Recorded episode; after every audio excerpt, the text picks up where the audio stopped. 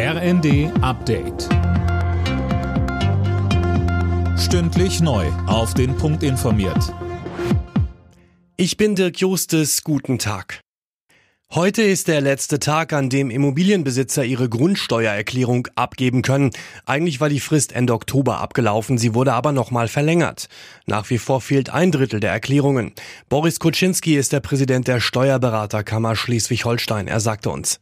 Wenn ich jetzt bisher nichts gemacht habe, dann ist das ohnehin schon nicht in Ordnung. Das heißt also, ich sollte mich jetzt drum kümmern, denn es ist mit Strafen zu rechnen. Das sind Zwangsgelder in der Literatur und so weiter von bis zu 25.000 Euro. Das ist sicher alles ein bisschen overpaced, aber grundsätzlich ist es so, jetzt muss man etwas tun. Wenn man die Frist verletzt, muss man damit rechnen, dass man auch Nachteile hat. In Berlin kann die vollständige Wiederholung der Wahl zum Abgeordnetenhaus wie geplant am 12. Februar stattfinden.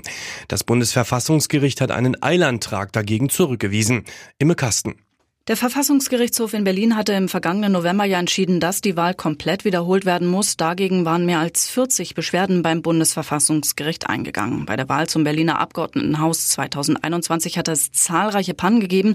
Nun soll also alles wiederholt, also nicht nur in einigen Bezirken erneut gewählt werden. Ob das am Ende auch verfassungskonform ist, wird allerdings erst im Nachgang entschieden, heißt es vom Karlsruher Gericht.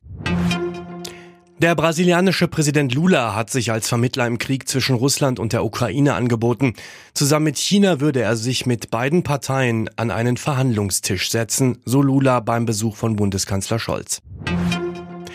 Im DFB-Pokal starten heute Abend die ersten Achtelfinalspiele. Dabei trifft Bundesligist VfB Stuttgart auswärts auf Zweitligist SC Paderborn. Zu einem reinen Erstligaduell kommt es in Berlin. Hier empfängt Union den VfL Wolfsburg. Alle Nachrichten auf rnd.de